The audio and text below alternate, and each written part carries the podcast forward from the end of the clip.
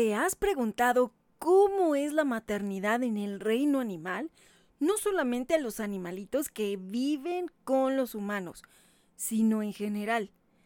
¿Cuáles son esas curiosidades que hay dentro de la maternidad en el mundo animal? Hola, hola, hola a todos nuestros amigos que están vibrando en esta red animal. Yo soy Olivia Frey y yo soy Winnie, una perrita muy latosa. Uy, uy, uy, uy, Y yo soy Handy Mandy, un tortuguito muy especial. Y les damos la bienvenida a esta celebración del 10 de mayo. Les damos un fuerte abrazo y las festejamos aquí en Red Animal. ¡Comenzamos!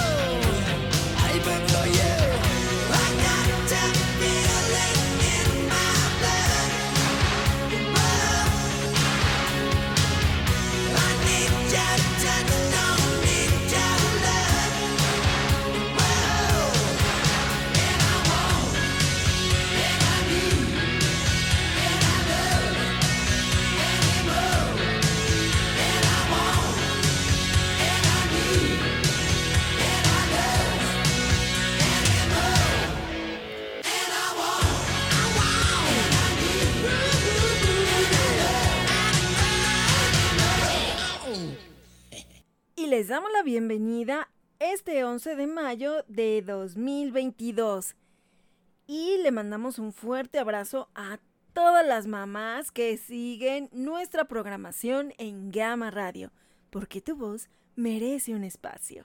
Y bueno, también a todas las mamás que son adoptivas, es decir, que han adoptado a un ser, aunque no sea de su misma especie, pero que le ha brindado toda su dedicación y todo su amor. Ay, sí, así como tú, mami, que nos has cuidado, que no somos tus hijos biológicos y tampoco somos de tu especie. Así es, Winnie. Uy, uy, uy, uy, sí, felicidades, mami. La verdad es que nunca te festejamos como se debe. No se preocupen. Yo con estar con ustedes ya soy más que feliz. Y yo soy Barbitas, la líder de la manada. Y a mí sí me festejó mi mami, porque yo sí fui mamá. Igual que Risha. Sí, hola, yo soy Risha. De hecho, me festejaron viendo una foto de uno de mis Rishos.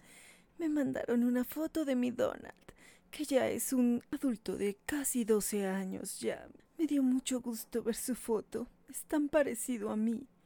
Ay, sí, bueno, son muy parecidos a ti. Pero bueno, pues sí, también festejamos a Doña Risha y a Barbitas porque ellas sí fueron mamás. También recalco, a ellas cuando las rescaté, pues ya habían sido mamás. A Barbitas, bueno, pues había tenido a sus bebas y pues se las quitaron literalmente y a ella la iban a llevar al antirrábico. Más bien le iban a hablar a la perrera para que fuera por ella a la fábrica de tabiques. Entonces fue donde, pues bueno, a raíz de que Marshall murió, le prometí que iba a cuidar a Barbitas y pues aquí está, mi señora. Sí, gracias, mami. Por eso es que también debemos de celebrarte, porque tú nos has salvado de quizá haber muerto. Bueno, ustedes también me han salvado a mí. Sí, también a nosotros nos salvaste, a mí con mis seis hijos. Ah, muchas gracias, mami. No, pues gracias a ustedes. Ay, por cierto, pues también, doña Lea también, ella también ha sido mamá, aunque los cocuhuevos y los tortuhuevos no han nacido, pero bueno, pues también su trabajo les costó. Hola a todos. Sí, a mí me costó bastante trabajo. De hecho, eras abuela primeriza. Yo fui la primera que te hizo abuela. Bueno, aunque no nacieron mis hijos, pero... Pero los huevitos sí. Ajá, sí, Lea. Me acuerdo cómo sufriste también. Para poner esos huevos. Fueron seis y luego ocho y así se fue. Como dos meses poniendo cada ocho días huevos. Y ninguno se logró. Así ha pasado. Muchas veces ponen huevos, aunque, bueno, de Lea sí sé que sí estaban fertilizados porque ese canijo Cleo, pues, hizo de las suyas. Y además, pues sí, yo era abuela primeriza, yo no tenía idea de nada de eso. Por eso es que hay que investigar y de hecho, pues sí estaba yo espantada cuando vi a Cleo encima de Lea y bueno, a veces comete uno tonterías por no saber. Ya le pregunté a la persona que en ese tiempo era, bueno, la que me estaba dando información sobre ellas, que pues no toda era tal como debía ser, pero sí me dijo, ah, bueno, pues felicidades porque tienes un niño y es Cleo. Y pues bueno, le tuve que cambiar el nombre. Lea originalmente era Leo y Cleo pues era la niña, se suponía, pero pues no. Sí, me tomó por sorpresa. Bueno, hasta la llevé a dar una vuelta en el coche porque yo no sabía que tenía. O sea, mira qué tontería. Hasta que ya por fin la puse en el pasto y pues empezó a hacer lo propio, ¿no? Dijo, ya, por fin me entendiste qué quería hacer, pues poner huevos. Entonces, pues literal como las de las de mar, así es como ellas también se ponen a hacer el, la excavación y bueno, aquí doña Lea. Se me ocurrió literal meter mi cuchara porque agarré una cuchara y se me ocurrió empezar a hacerle el hoyo este que estaba haciendo en la tierra más grande y se enojó y que se cambia de lugar y que empiece otra vez. Y hacía un montón de sol y yo cuidándola por la neumonía porque no se asoleara mucho. O sea, de veras, todo lo que hace la falta de información de que uno no, pues no está preparado para estas cosas. Por eso es que hay que informarnos. Entonces, bueno, eh, ya luego le puse una sombrilla ahí para que también no se asoleara mucho a la hora de regresarla al agua. Y pues esto fue cada semana. Entonces, pues bueno, ya cada semana ya sabía que la tenía que dejar que ella hiciera su excavación y no meter mi cuchara. Y bueno, también mi doña Cocuga, que también ella por ese tiempo empezó a poner huevos, que también en ese tiempo vivía con Dan el vago. Y pues también no sé si realmente sí alcanzó a hacer de las suyas, porque ese canijo también es un calenturiento de primera. Entonces eh, era muy brusco con, con, las niñas, con Cocuga y con Burbuja, con Shanaya. Y pues con la pena. O sea, es que ya no podían vivir juntos. Los tuve que separar porque las niñas ya no estaban tranquilas con ese chamaco latoso. Entonces, bueno, Cocuga sí también puso varias veces huevos. De hecho, sigue poniendo en el agua. O sea, ya, pues ya creo que ya ni cuenta se da cuando los pone. Pero, eh, pues bueno, igualmente no, no nació ninguno. O sea, no hubo ningún nieto, entonces como tal. Y pues ya, así fue, así fue. Pero bueno, Cocuga todavía no viene para acá, entonces pues aquí, por aquí van a darle a mis señoras, este, perrunas y tuguiles, eh, a ver si viene por ahí la Cocuga, para que también nos platique eh, su experiencia como mamá tortuga. Bueno, que no tuvo sus bebés, no sé si antes habrá tenido bebés, Cocuga ya llegó grande conmigo. Se la encontraron en un jardín. El niño que la encontró no podía decir tortuga, entonces por eso pues, le decía Cocuga y ya le dejamos ese nombre. Y pues quién sabe qué habrá sido de su vida antes. Al parecer tenía como tres años, por eso supongo que tiene ahorita 20 años o más.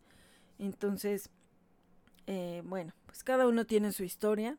Algún día, algún día lograré hacer la historieta de cada uno para pues también que la gente sepa por qué tiene que cuidarlos, por qué hay que extremar muchas precauciones para que no se pierdan y por otro lado también el informarnos cómo se cuidan cuando no son animalitos que, que comúnmente todo el mundo tiene.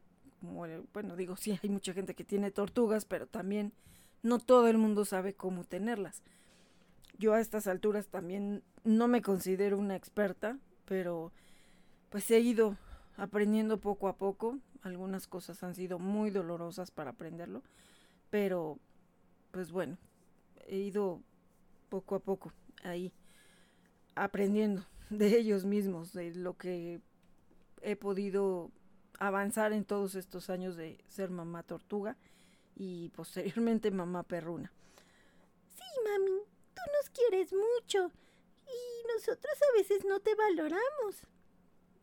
Bueno, pues ahora sí que uno los quiere sin ningún interés de que sea recompensado esto y para mí pues es una satisfacción eh, lo que haya aportado en ellos pues el que se hayan rescatado. Eh, algunos propiamente no los rescaté yo eh, algunos pues llegaron por diferentes circunstancias. En el caso de las tortugas es muy curioso yo nunca he encontrado una tortuga. Más bien me las han entregado porque se las encontraron otras personas pero sea cualquiera la manera como ellos llegaron a nuestra vida, si nosotros hemos eh, pues adoptado a estos animalitos como si fueran parte de nuestra familia, pues eso ya nos hace como su madre. Entonces, yo creo que no importa si eres madre biológica o adoptiva, al final de cuentas quien da todo por esas criaturas que en su momento fueron desprotegidas o estuvieron en un momento incluso a punto de morir y tú los rescataste, pues eso te convierte en su mamá. Digo, algunos dicen que eso ya son cuestiones exageradas, que estamos mal, que tenemos un vacío, que estamos enfermas, que estamos locas, lo que quieran. Pero al final de cuentas es una nueva manera de cómo se conforman las familias. Pero bueno, ya hablaremos en un rato también de esa parte, porque al final, pues es una manera de cómo se está viviendo actualmente esa nueva forma de crear esos lazos afectivos. Así que, muchas felicidades. Sí, felicidades a todas esas hermosas mamacitas. Uy, uy, uy, uy, sí, felicidades. Así es, felicidades. Y también a todas las que no son humanas, que son del reino animal. También, barbitas, también, porque todo eso merece un aplauso. No es fácil la maternidad. Así que bueno, va a ser nuestro tema del día de hoy.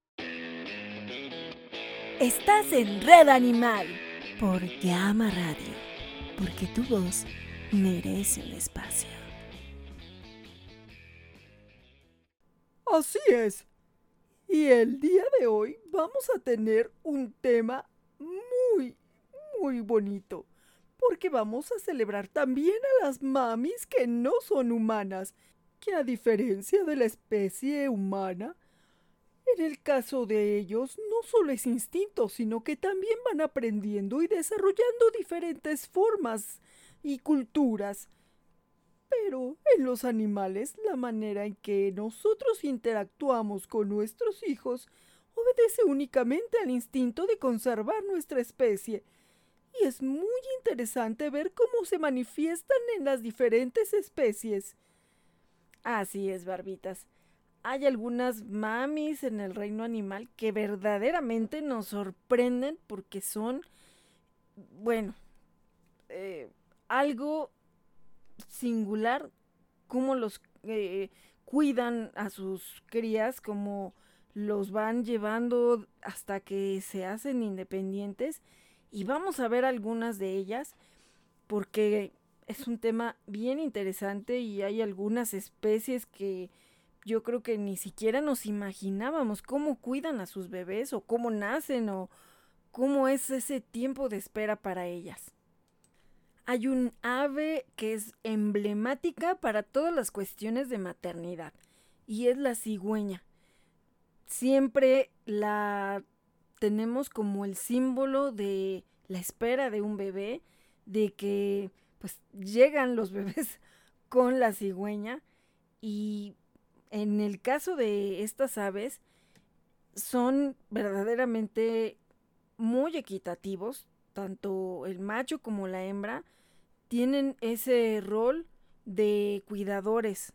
Aquí no hay de que, ah, bueno, pues la, la madre se queda a cuidar y el papá es el que sale a buscar la comida. Aquí se van turnando y tanto el padre como la madre salen a buscar el alimento y como también uno de ellos se queda a cuidar al, al polluelo. Ojalá así hubiera sido Cleo.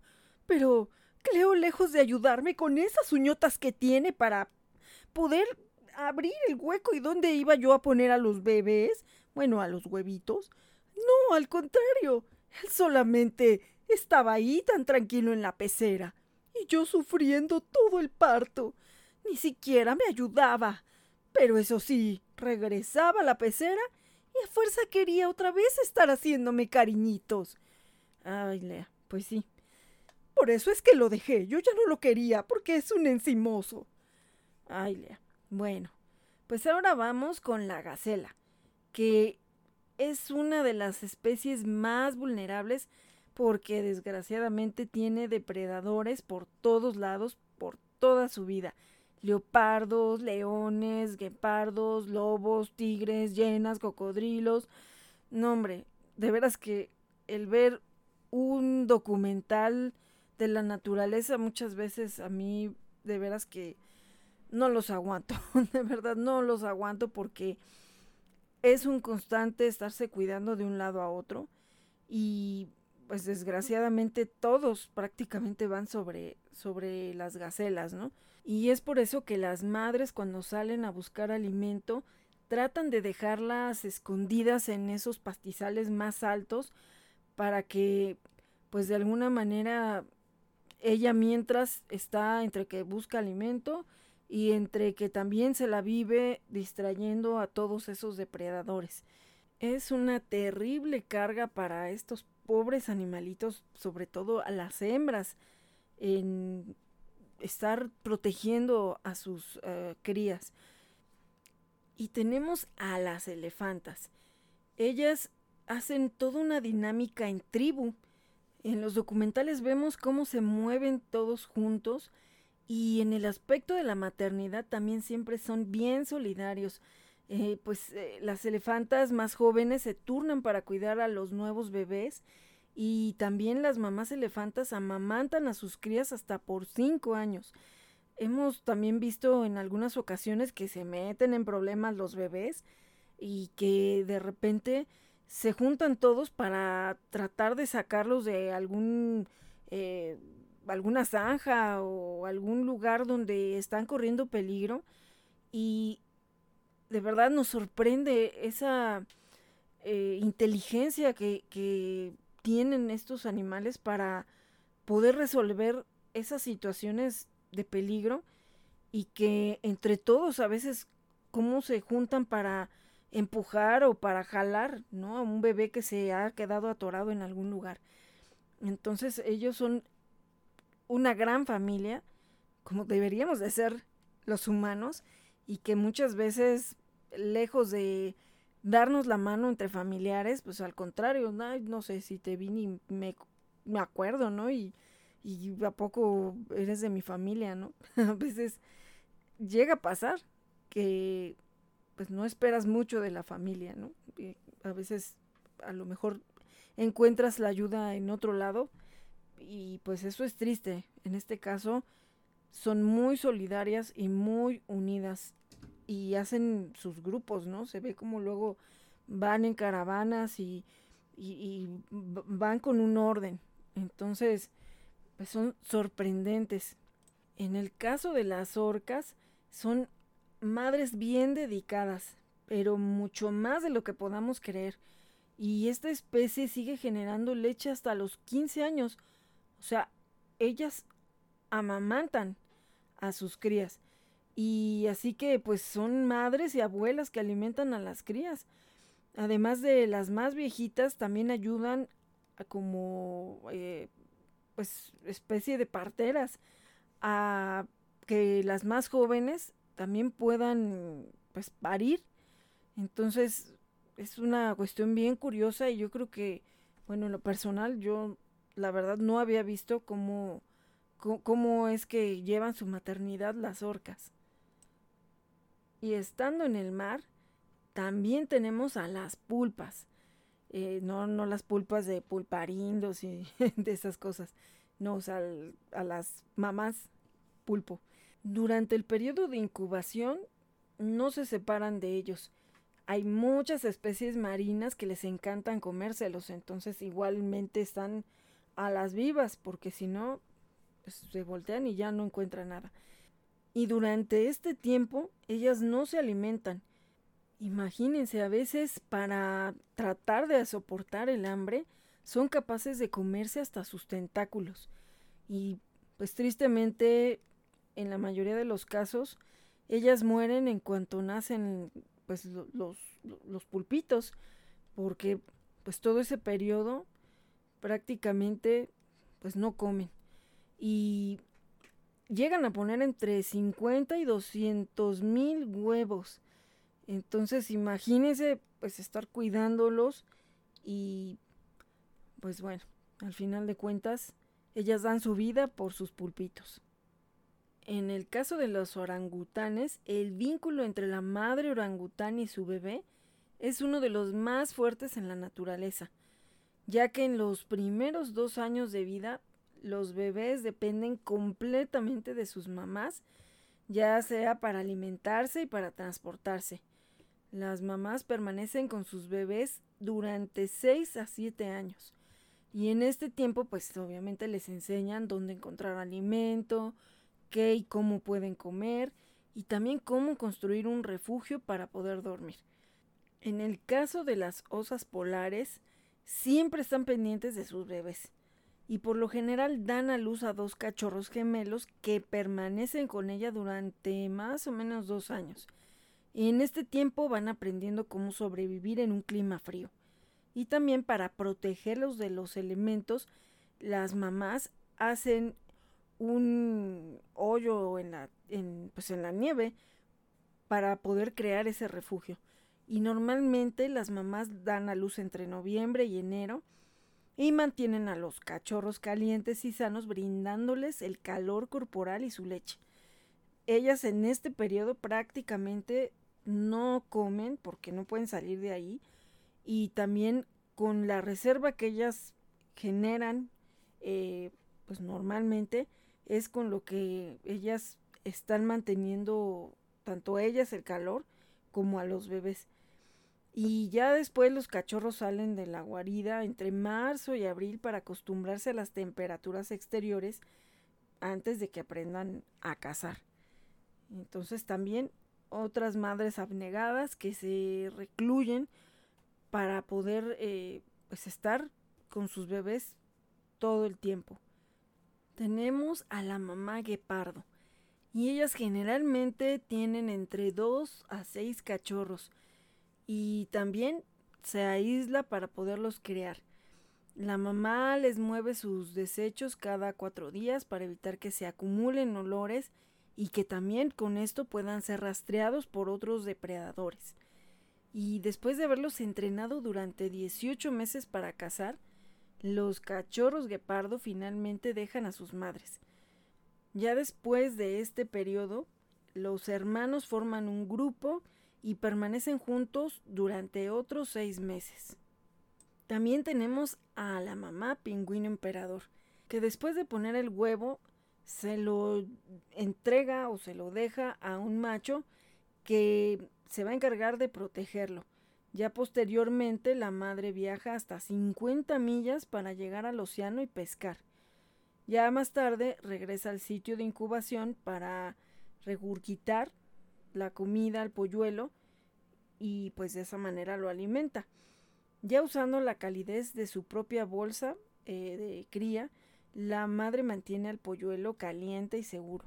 Entonces pues en este caso igualmente ella sale a buscar el alimento y se lo encarga al macho.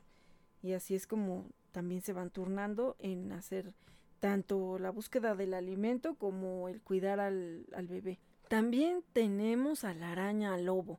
A veces también eh, como que minimizamos todo lo que son animalitos como insectos, pero pues también ellos tienen su chiste. Las hembras eh, fabrican un saco esférico para poner sus huevos y transportarlos, y esto cuelga del extremo posterior e inferior de su, de su abdomen. Es como una guardería portátil. Y cuando los huevitos ya pues, eclosionan, cargan a sus crías sobre el abdomen hasta que los pequeños realizan su primera muda. Entonces, pues igual ahí parece transporte escolar.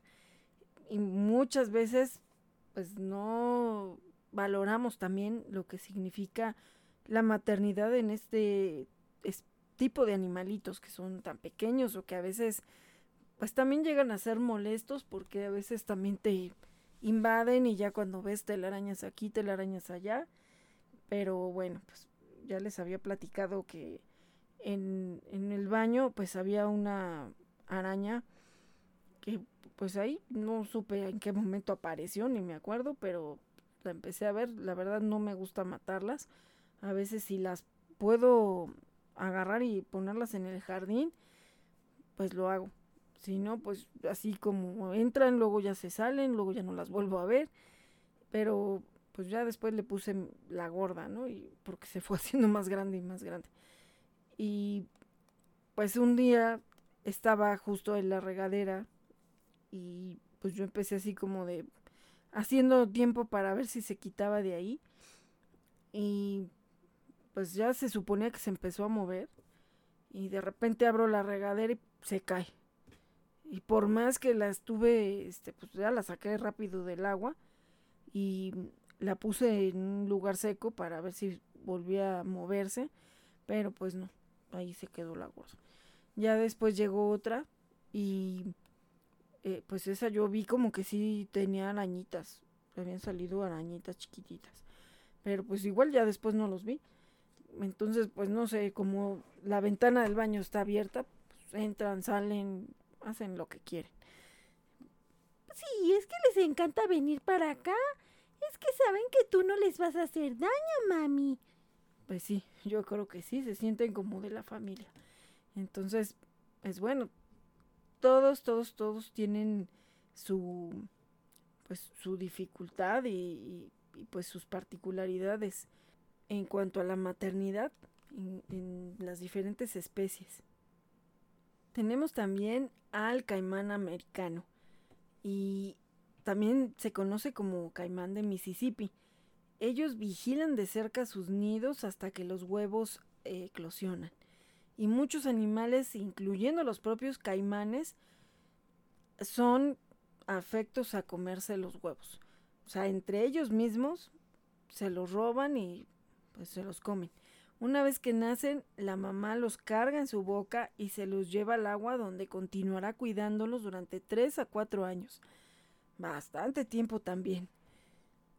Por su parte, la foca de Groenlandia, para sobrevivir las heladas temperaturas, en cuanto a sus bebés, deben cubrirse rápidamente con una capa de grasa. Y para eso, las mamás producen leche con un porcentaje del 60% de grasa y de esa manera amamanta a sus crías durante 12 días sin comer. Y la leche es tan nutritiva que ella pierde hasta 3 kilos de peso por día. Y en el mundo de los insectos tenemos a las tijeretas que también ellas cuidan y dan calor a sus huevos y los protegen de los predadores y también eh, los limpian de hongos. Y también se ocupan de los pequeños después de que nacen y los alimentan con partes de su propio cuerpo si es necesario, y los cuidan hasta que hayan mudado por segunda vez. Los canguros son de los más populares y bueno, ellos sabemos que se caracterizan por su bolsa o marsupio donde llevan a los pequeños para protegerlos de los depredadores. Y ya hasta que se desarrollan completamente las crías, permanecen dentro de su bolsa. Y también son alimentados con leche. Las jirafas tienen embarazos muy largos. La gestación dura entre 14 y 15 meses. Las crías de jirafa suelen medir 1.8 más o menos de metros de altura y son muy protegidas por las madres durante sus primeros eh, momentos de vida para poder garantizar su subsistencia. Por otro lado, la gestación de los koalas es mucho más breve y durante más o menos unos 30 días, y ya que nacen, pasarán los seis primeros meses en el interior de su bolsa y los seis meses siguientes eh, pues también en la bolsa o subidos en la espalda de la mamá. En el caso de las leonas, el embarazo puede llegar a durar 100 días y tienen crías dos veces al año. En cada camada nacen entre dos a cuatro bebés. Los cachorritas eh, se alimentan de la mamá hasta los tres meses que empiezan a comer carne y entonces las leonas son las encargadas en cazar y les llevan el alimento a sus cachorros. Ahí dejan eh, al cuidado sus bebés con leonas más jóvenes de la manada. Aquí podemos ver cómo igualmente esa solidaridad entre esa manada o esa tribu eh, pues está presente, ¿no? Porque las mamás salen a cazar y dejan encargados a los bebés con las leonas más jóvenes. Qué impresionante también. Por otro lado, en el caso de las mamás leopardo, aquí su embarazo dura más o menos tres meses y suelen tener entre camada eh, unos tres cachorros. Y también ellos eh, pues serán alimentados con la leche materna los primeros tres meses y serán protegidos totalmente por su mamá. No los va a sacar de paseo hasta que se hagan fuertes y que pues ella ya esté segura que se pueden defender en caso de algún ataque con un depredador. En el caso de los monos, el periodo de gestación puede ser más o menos de 8 meses. En la mayoría de las especies dura entre 4 a 6 meses. Y la hembra da a luz una única cría.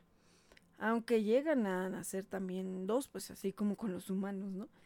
Y pues ellos las alimentan con su leche materna durante algunos meses y la madre cuida a las crías a veces eh, ayudadas por el macho y el resto de la manada. En el caso de los osos pardos, ellos también hacen una madriguera para poder hibernar y cobijarse durante el embarazo que suele ser en invierno. Y en la camada suelen nacer dos ocesnos y la mamá los alimenta durante la primavera y permanecen con ella hasta los dos años y medio. Las hembras se reproducen cada tres años. Por su parte, las mamás oso panda suelen dar a luz cada dos años, aunque pueden esperar hasta tres a cuatro años, ya que su ciclo de reproducción de los osos es largo. Y en cada camada suelen nacer uno a dos banditas. Y la mamá se desvive cuidándolos y también pues esto es muy importante para lograr su supervivencia. Los bebés puerco espín nacen con las espinas blandas aunque se endurecen en unas horas. La mamá los cuida durante seis meses hasta que puedan sobrevivir por su cuenta.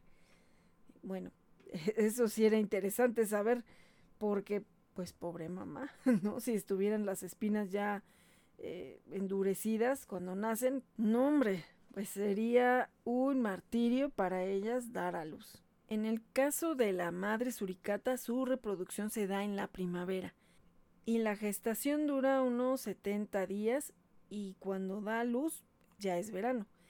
En cada camada suelen nacer entre 2 a 5 bebés y ellas pues los cuidan hasta que ya son totalmente fuertes y pueden hacerse independientes. Para la madre delfín, la gestación dura entre 11 y 12 meses. Esto es dependiendo de la especie del delfín. Y la hembra va a dar a luz en un parto asistido por otro delfín hembra que le va a ayudar como si fuera una partera para proteger al bebé de los depredadores. La manada rodea a la madre durante el parto Suelen ser partos únicos, aunque en delfines pequeños pueden llegar a tener dos crías. La madre amamanta a la cría durante un periodo de 12 a 18 meses y con su leche rica en grasas crecerá muy rápido. Así es, barbitas.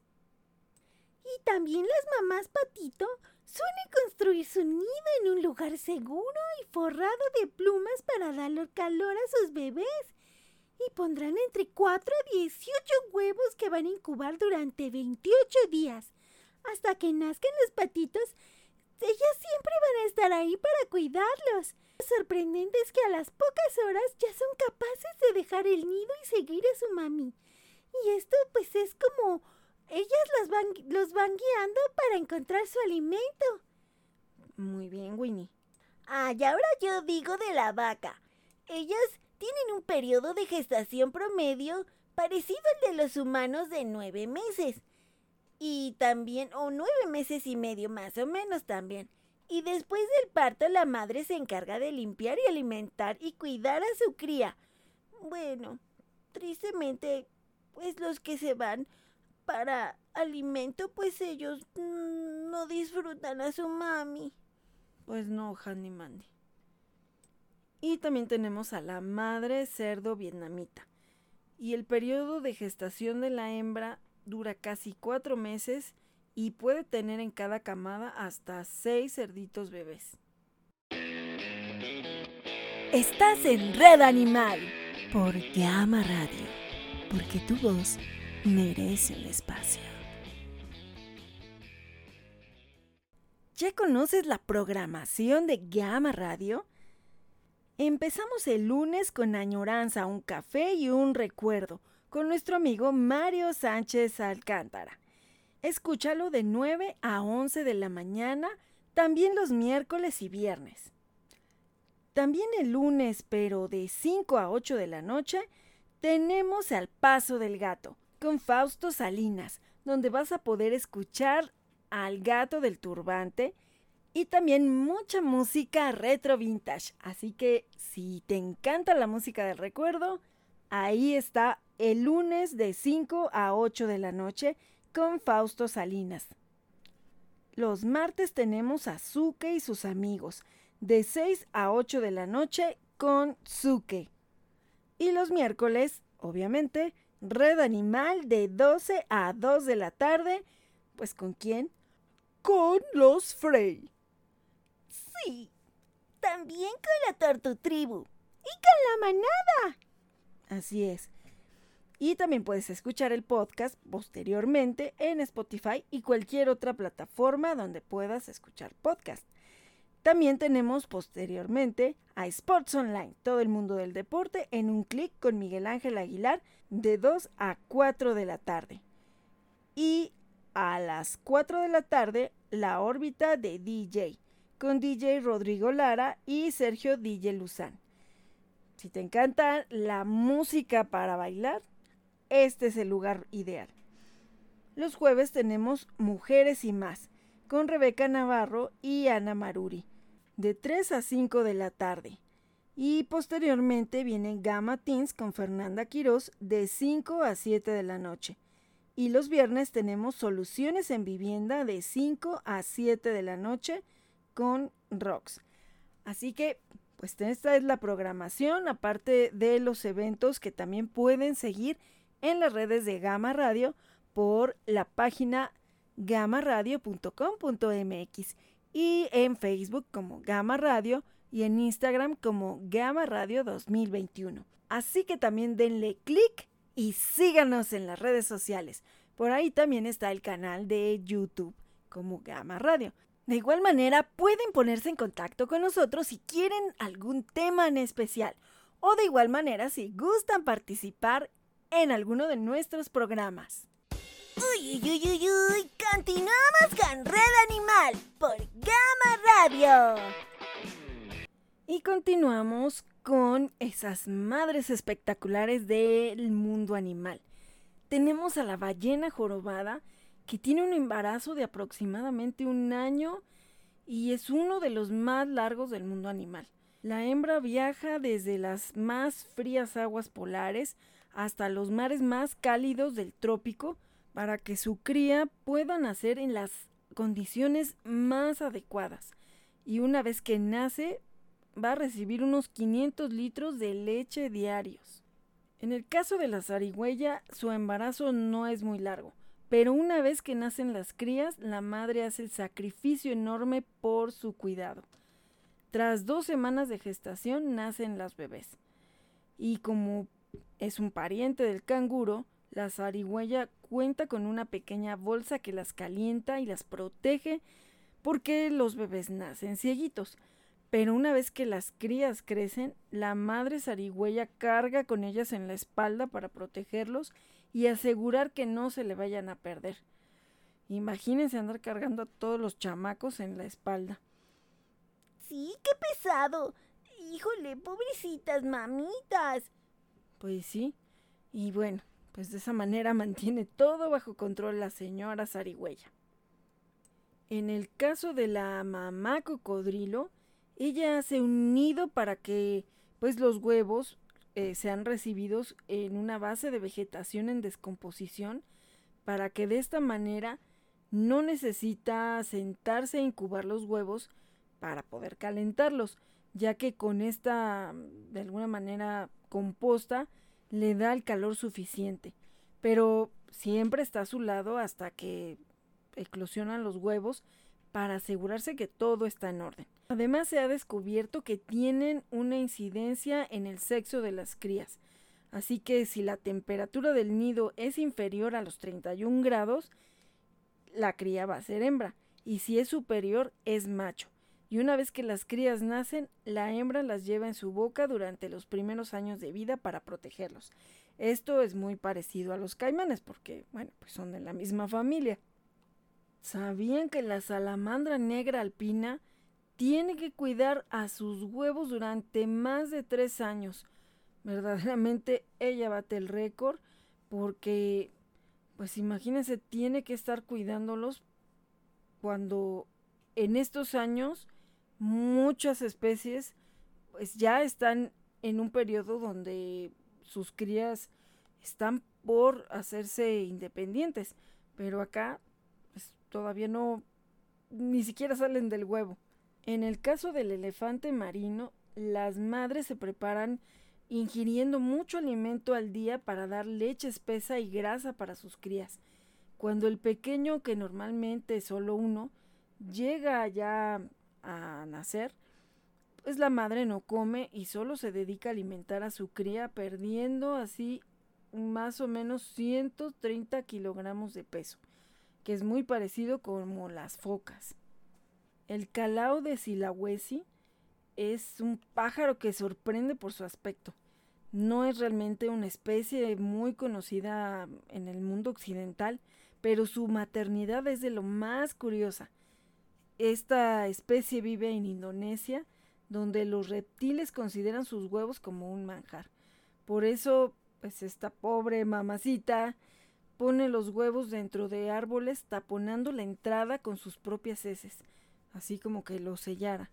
Y pasa una media de dos meses ahí dentro incubando a sus crías sin alimento y soportando temperaturas extremas. Imagínense, prácticamente se encierra herméticamente. En el caso de las conejitas, ellas preparan un nido con materiales que pues tengan disponibles y pues incluso también llega a usar su pelo como una especie de manto. Y cuando comienza el parto, la conejita se retira a su nido donde permanece durante el alumbramiento y comienza a amamantar a sus crías prácticamente en cuanto van saliendo al exterior. Según el tamaño de la conejita, pues llegan a tener entre 1 a 8 bebés, pero se han llegado a registrar también algunas camadas hasta de 15 eh, bebitos. Es muy importante que verifiquemos con el veterinario si pueden esterilizarlos, porque si no, ha habido personas que se han llenado de conejitos y lo malo es que después están en la desesperación regalándoselos a cualquiera. Entonces también aquí hay que ser muy conscientes porque los conejitos empiezan a pues su periodo fértil a partir de los 4 o 5 meses de edad y en las hembras es más habitual entre los 5 y 6 meses, o sea, prácticamente todavía no tienen un año y ya se pueden estar reproduciendo. Entonces, pues la verdad, si tu objetivo es tenerlo como un compañero y también no te quieres llenar pues, por todos lados de conejitos que después no sepas qué hacer con ellos o que no tengas los medios para mantenerlos bien, entonces, y si tienes una pareja de conejos, mejor esterilízalos, porque si no, después se te sale de control y de verdad, se han hecho poblaciones enormes solamente de una pareja de conejitos y luego las personas ya no saben ni qué hacer con ellos. Y lo peor es que lleguen a caer en las manos de gente que, bueno, pues los utilicen para cualquier fin que no sea el de un animalito de compañía. También existen algunas eh, pues, situaciones en cuanto a la maternidad bastante extrañas y una de ellas es el ácaro. En este eh, la madre incuba hasta nueve huevos que están dentro de su cuerpo y por lo general uno es macho. Y estos ácaros viven dentro del cuerpo de la madre y se alimentan de ella y cuando ya alcanzan la madurez las hembras se aparean con su hermano y después abren un agujero en el cuerpo muerto de la madre y salen. Mientras tanto, es pues, la única cría macho muere. Es una cosa bastante extraña. O sea, todo, todo, todo pasa dentro del cuerpo de la madre. Y al final, pues se acaba muriendo y pues ahí mismo dentro de la mamá, como quien dice, se procrearon sus nietos. Entonces, es una cuestión bastante extraña. Y por otro lado también tenemos a los caballitos de mar, en los cuales eh, pues son padres y madres a la vez. En el nacimiento del caballito de mar involucra un cambio de roles completo. Los machos de muchas especies de hipocampos desarrollan una bolsa especial en su estómago. La hembra llega, deposita los huevos y se va. Entonces la fertilización y la incubación de las crías recae completamente en el hipocampo macho. O sea, esto rompe cualquier regla, ¿no? Aquí es al revés. La hembra es la que fecunda al macho. Es, es una cosa muy curiosa. Hay un ave que se llama cuco y esta ave es bastante curiosa porque pone los huevos en el nido de otros pájaros. Entonces cuando el huevo ya se rompe y sale el polluelo, ese polluelo se encarga de prácticamente quitar a los que sí son de la especie en ese nido que otro pájaro hizo para quedarse como el hijo único y lo chistoso es que estos padres adoptivos ni siquiera se dan cuenta de que están criando al hijo de otro pájaro, ¿no? O sea, de otro de otra especie. Entonces es muy curioso porque ellos se esmeran en cuidar a este cuquito y pues la hembra lo único que hace es va y los pone a donde ve que hay oportunidad y el bebé pues ahora sí que hace lo propio, ¿no? Se deshace de los demás y se queda en el nido de otra especie de ave, pero que al final lo cuidan, lo mantienen y se hacen cargo de él. Pues es así, que es así que la sabe hacer. ¡Qué cosa tan extraña!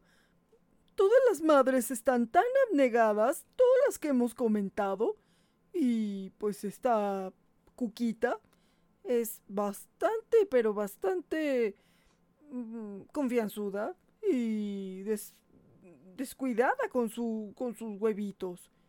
Pues sí, pero esa es la naturaleza. Y totalmente contrario a eh, pues otros este, animales que hemos visto que incluso pues hasta se los acaban comiendo sus hijos, ¿no? O los acaban matando. Es el caso de la hembra del copepodo que tiene que lidiar con machos que impregnan hasta 25 hembras al mismo tiempo. Pero lo terrible es que cuando ya están listas para dar a luz, los cientos de bebés empiezan a comerle las entrañas hasta que salen al mundo. Y ahora sí que esto pues es así como que inimaginable. En el caso de los lobos, eh, pues están el primer mes totalmente tomando leche dentro de una madriguera donde ella los, los tuvo. Está aislada y posteriormente a eso ya pueden empezar a salir a las eh, dos semanas más o menos, eh, ya pueden salir con ella, pero siempre están junto a su mamá de cuatro a seis meses, hasta que ya son suficientemente fuertes para valerse por su cuenta. A los cinco meses ya tienen su dentadura completa y de esta manera, eh, pues después de los seis meses ya se les llaman lobatos y ya tienen un tamaño similar a cuando van a ser adultos. Y en este caso las, las crías también suelen tener una especie de niñera que es asignada por esa hembra alfa para que de esa forma ella pueda seguir después del destete, ya pueda seguir con sus actividades de hembra alfa y, pues bueno, ahí ya tiene eh, a quien le ayude a cuidarlos en este caso la hembra alfa también va a cazar eh, y pues están cuidando en sí a la manada. Entonces, de esa manera tiene quien le ayude a cuidarlos y pues ella tiene ya la oportunidad de seguir haciendo sus actividades normales. Pero también existen algunos animales que pueden crecer sin la ayuda de sus padres. así es, barbitas. El caso de los megapodos que son como tipo aves galliformes, así como tipo las gallinas, que principalmente son de Australia, Nueva Guinea, Indonesia y Filipinas. Y bueno, estas aves ni siquiera incuban los huevos directamente. Eh, construyen un enorme montículo de vegetación en descomposición y ahí ponen los huevos.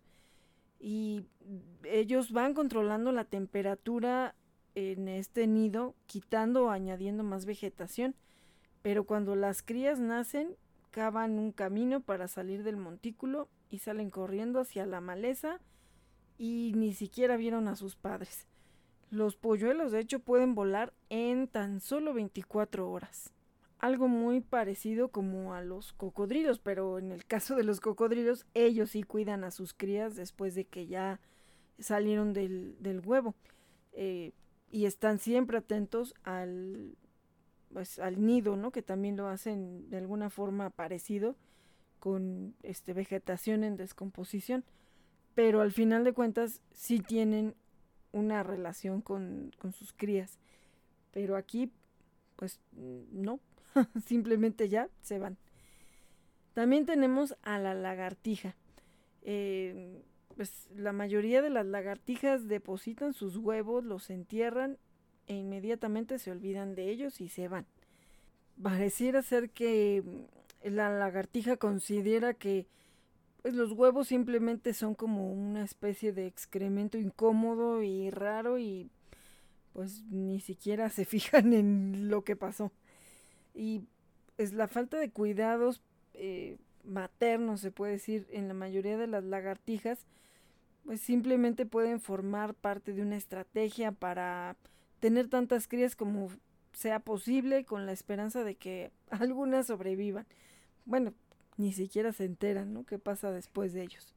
Hay otro caso también extraño, el camaleón de la borde, que habita en los bosques secos del suroeste de Madagascar y ellos ponen todos sus huevos antes del invierno los huevos eclosionan justo antes de las lluvias y eh, mientras tanto los adultos envejecen y mueren. Realmente nunca eh, pues los ven, ¿no? Y ellos nunca ven, o sea, los bebés nunca ven a, pues, a sus padres, ¿no? Entonces también es una situación donde no hay una relación como tal. Prácticamente crecen huérfanos, nunca se encuentran con sus padres. En el caso de las mariposas y las polillas, ponen sus huevos en plantas huésped y dejan ahí a sus crías para que se defiendan solas. Algunas ponen sus huevos cerca de hormigueros y las hormigas son las que cuidan a las orugas. Existe la oruga de la hormiguera de lunares.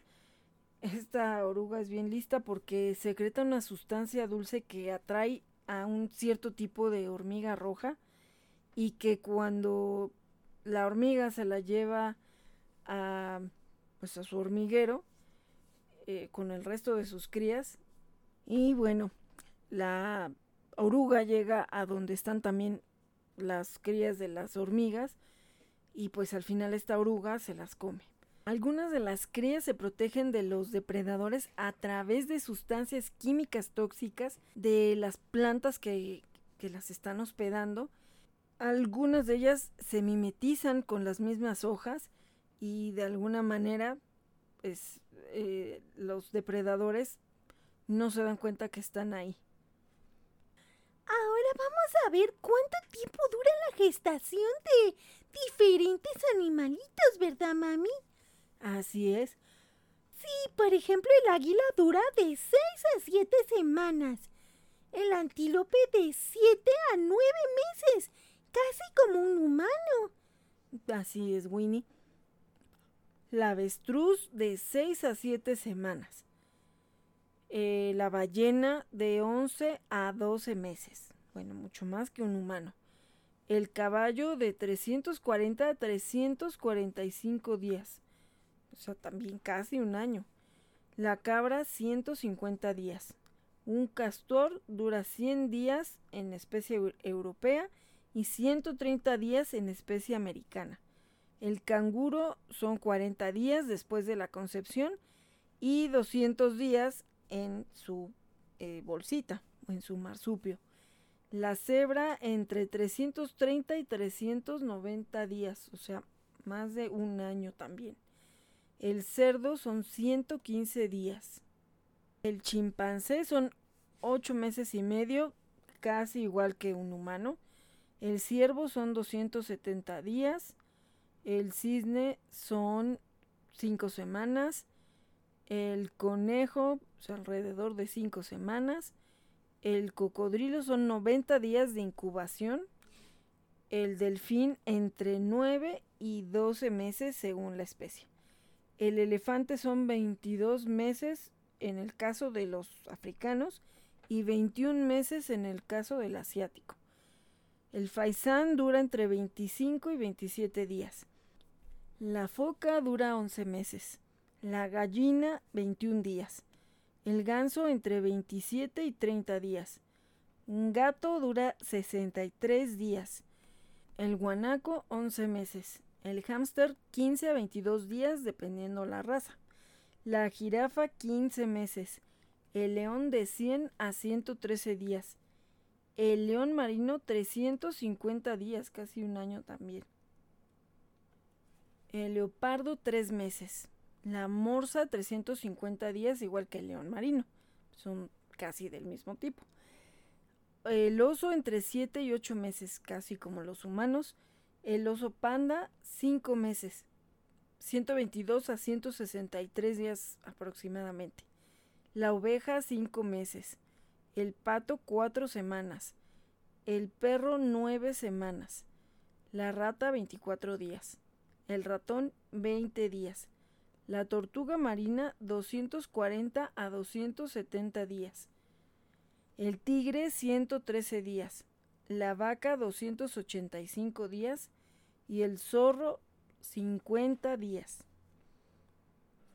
Y en base a este periodo de tiempo de gestación, pues también podemos encontrar embarazos en animales que son sorprendentes.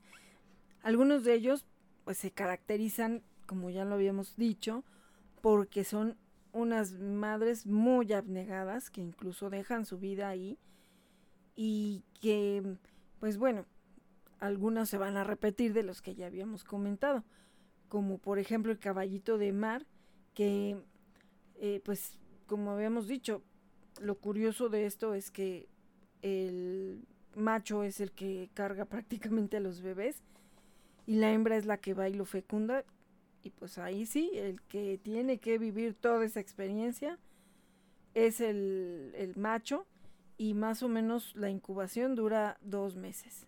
En el caso de los delfines, la gestación de los delfines dura entre 10 y 15 meses.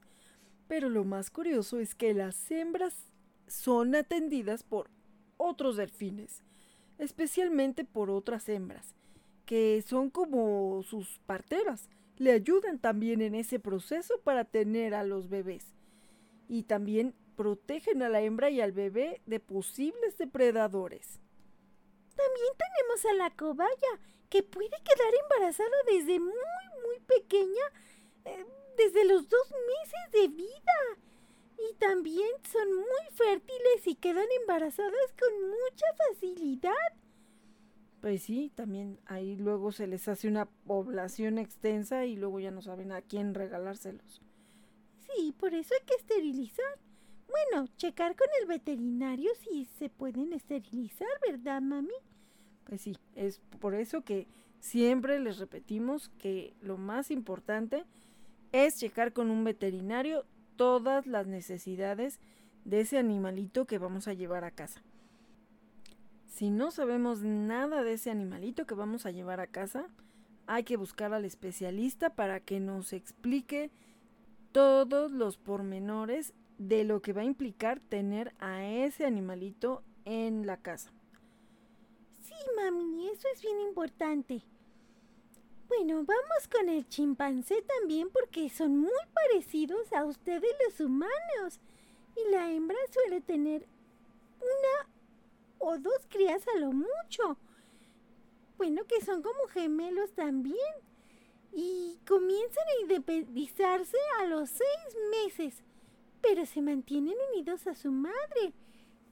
Y llegan a cuidar a sus hermanitos más pequeños.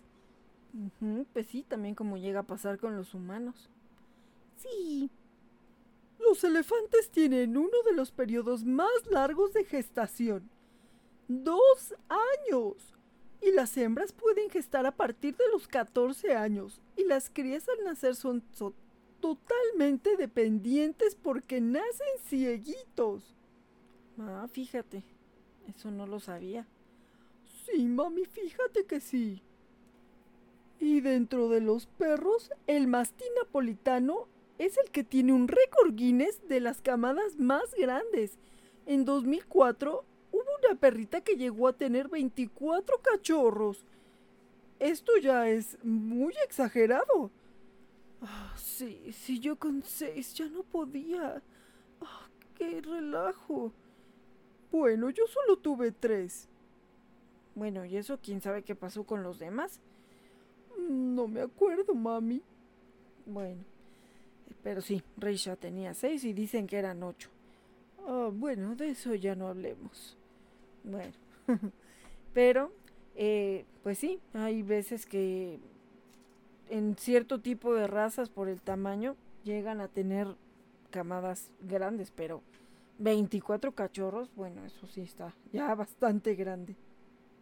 Y en el caso de la ballena jorobada, tienen un periodo de gestación de un año, que pues también son de ya los más largos periodos, y es en el caso de las ballenas, hacen un traslado bastante amplio para llegar a aguas cálidas, en donde se aparean y también tienen a sus crías, porque pues ellas son de lugares donde hace mucho frío. Entonces buscan las condiciones adecuadas para que nazcan eh, sus crías. La orca también tiene un periodo muy largo, entre 15 y 18 meses, en el caso de la orca se puede aparear con varios machos durante la época de celo. Entonces, pues bueno, dura bastante tiempo su gestación. En el caso del ave que se llama ñandú, los machos construyen un nido y las hembras ahí van poniendo los huevos y él es el que los incuba y también los protege. Así que bueno, pues también es ahí una paternidad compartida. Hay otro caso curioso con el oso polar, bueno, en el caso de la osa polar, porque ella puede elegir el momento más adecuado para ser fecundada. Es decir, que ella guarda el esperma o lo almacena y a veces durante meses. Y ella elige cuando ya tiene la mayor eh, grasa acumulada, porque recordemos que ella se tiene que meter a la madriguera cuando ya tiene a los bebés y con su misma grasa pues está produciendo ese calor para poderlos proteger. Entonces, qué curioso que ellas pueden elegir o bueno, su organismo cuándo es el momento más adecuado para la fecundación, ya que como lo habíamos visto, ellas cuando tienen a los bebés, pues se enclaustran ahí y con su misma grasa están generando el calor que los bebés necesitan. Entonces, tiene que ser el momento adecuado cuando ella tiene más grasa acumulada para que pueda pues tener eh, todo ese recurso para los bebés. Y también si están en una situación de estrés ahorita con todo esto del, del cambio climático y, y pues tantas tonterías que están haciendo los humanos que estamos acabando con ellos, tampoco puede llegar a quedar embarazada. Entonces, pues hay muchos factores también que están afectando para que ellos se puedan reproducir. Y estamos viendo que es una especie en peligro de extinción, cada vez quedan menos.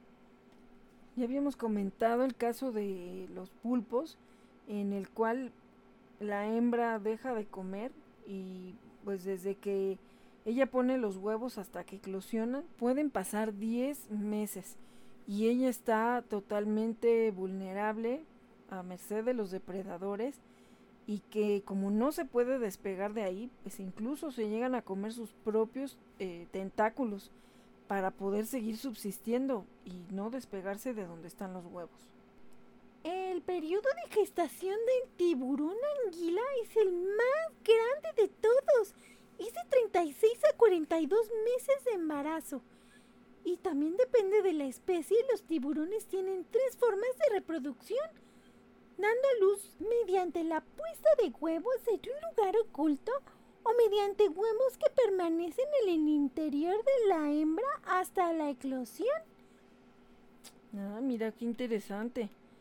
También está la jirafa, que el periodo de embarazo es entre 13 y 15 meses y bueno, algo dentro de lo normal. Lo curioso es que la jirafa pues, tiene a sus bebés de pie y la cría cae de una altura considerable. En el caso de la zarigüeya duran entre 12 y 13 días. Las crías no nacen completamente formadas y luego tienen que permanecer en el interior de la bolsa para que se complemente su desarrollo. Así como el caso de los, eh, ¿cómo se llaman, mami? Estos que tienen su bolsita, los canguros.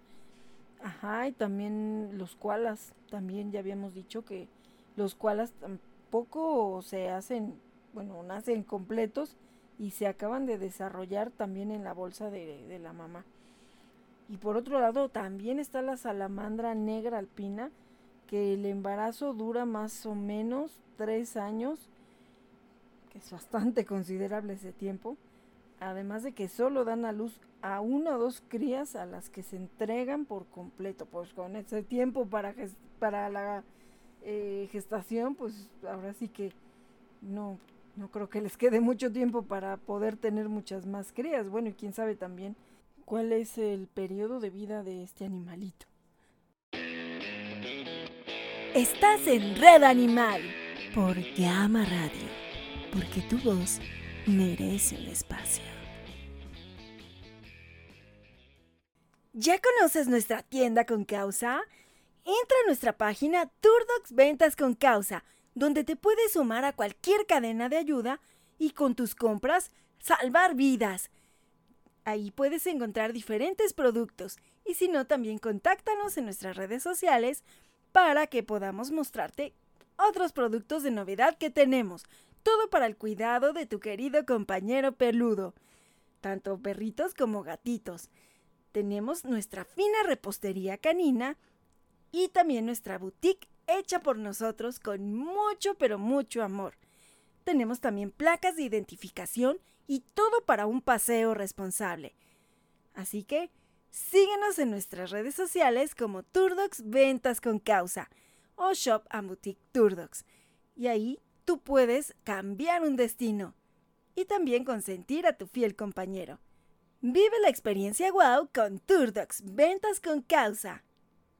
Uy, uy, uy, uy, uy, continuamos con Red Animal por Gama Radio. Pero también como hay excelentes madres, pues también hay otras situaciones que pueden parecer muy crueles, pero que en el mundo del reino animal es una herramienta poderosa para garantizar la supervivencia de las especies, que muchas veces no logramos comprenderlo. Por ejemplo, en el caso de las ratas hembra, llegan a comerse las crías pero de otras hembras y utilizan sus nidos para criar a ellas sus propios hijos. Pero también pueden llegar a eliminar a su propia descendencia si ven que tienen alguna deformación o que tienen heridas y que pues no vale la pena para ellas destinarle recursos a uno que pues no tiene muchas posibilidades contra otro que puede ser más fuerte. Hay pues diferentes especies que llegan a cometer infanticidio, bueno, o que matan a sus bebés, pero en muchas especies las hembras emplean una estrategia para reducir el riesgo, y esto es de que se aparean con múltiples machos y de esa manera pues no saben cuál es el hijo. En un grupo donde hay muchos machos, si dos se aparean con la misma hembra y ninguno sabe que es el padre, se reducen por ahí las probabilidades de que vayan a matar a los bebés. Y en el caso, por ejemplo, de los suricatos, se sabe que las hembras dominantes pueden matar a la cría de una subordinada, pero los machos no se manchan las manos de sangre. O sea, son las hembras. Eh, los suricatos machos nunca van a matar a un bebé porque apenas las hembras tienen a la cría y están listas para parearse otra vez. Por eso matar a los bebés no beneficia en nada a los machos. Entonces también la situación es completamente diferente entre los leones, ya que las hembras después de tener una cría pasan 18 meses amamantándola y pues en ese momento no están listas para volver a reproducirse. Por ejemplo, en el caso del perrito de la pradera, en un 51% de las crías mueren atacadas por eh, otra madre que defiende su territorio. En otras, como varios tipos de lémures, la tasa de muerte a las crías sube cuando escasea la comida. Hay otros casos donde se forman grupos y las hembras de mayor rango son las que cometen eh, pues el infanticidio. Esto es como por ejemplo con los macacos. Aquí pues ellos están protegiendo el estatus de sus propias crías. Entonces, los que no son como de la realeza, pues esos son los que eliminan. En el caso de los mamíferos, es más probable que las hembras maten a las crías cuando las condiciones son duras y especialmente cuando no se pueden sacar adelante. En el caso de las uricatas se forman grandes grupos de abuelas, madres y tías en las que todos los adultos cuidan a los pequeños, pero hasta el 85% de las crías de madres subordinadas son exterminadas y las matan eh, la madre dominante. Y esto mm, es eh, derivado de que quieren cuidar pues el estatus de sus crías em, porque precisamente como son los dominantes están buscando que nadie vaya a competir por ellos por esa jerarquía. Si son más jóvenes que los las crías del que es el dominante tiene más opciones de sobrevivir porque pues, va a tardar un poco más en escalar ese interés en querer ser dominante. Hay algunas otras especies donde tampoco tienen el instinto maternal y abandonan a sus crías. Por ejemplo, como la serpiente, jamás conoce a sus crías, ni siquiera pasa tiempo con ellos. Simplemente anda por la vida dejando huevos pues, por donde sea y ya ellos se eclosionan más adelante y se valen por sí mismos. Porque es muy probable que para ese momento su madre ya se encuentre en otro lugar bastante lejano. Y afortunadamente, pues las crías son capaces de cuidarse solas. En el caso del lagarto ponen huevos por mayoreo. Aquí lo que les importa es el volumen. Y pues ponen los más que les sean posibles. Y muchos de estos pues también es porque los eh, depredadores seguramente se los van a comer. Entonces mejor se previenen y ponen de más. y la idea es de que por volumen algunos de ellos sí terminen por sobrevivir y logren nacer. Pero la madre lagarto no pasará ni un momento cuidándolos. Ahí sí que les vaya bien. Va a dejar pues ahí los huevos y se irá para seguir con su vida. En el caso de los conejos lo hacen por supervivencia, porque los bebés todavía no tienen ese olor característico que los depredadores pueden mm, llegar a distinguir. Y por eso ella prefiere alejarse para no llevar hacia sus cachorros a los depredadores, porque ellos pues en ese momento son imperceptibles. Entonces esto más bien es por eh, la cuestión de supervivencia. Existe también la oveja merina y bueno, pues es muy, muy valorada la lana de estas ovejas y pues tienen incluso unos grandes criaderos en donde el comportamiento de la madre es selectivo. Si tiene dos hijos, va a cuidar solamente a uno. Y el motivo es que puede ser el miedo instintivo a la falta de alimento. Piensan que no van a poder criar a los dos y por lo tanto prefieren concentrarse en uno solo. Ya cuando abandonan a uno de ellos, seguirán adelante y no lo verán nunca más. Pues hay muchas maneras muy extrañas de ser madre. Pero también ahora se da este fenómeno donde muchas personas ya no quieren tener hijos y prefieren tener a un animalito de compañía.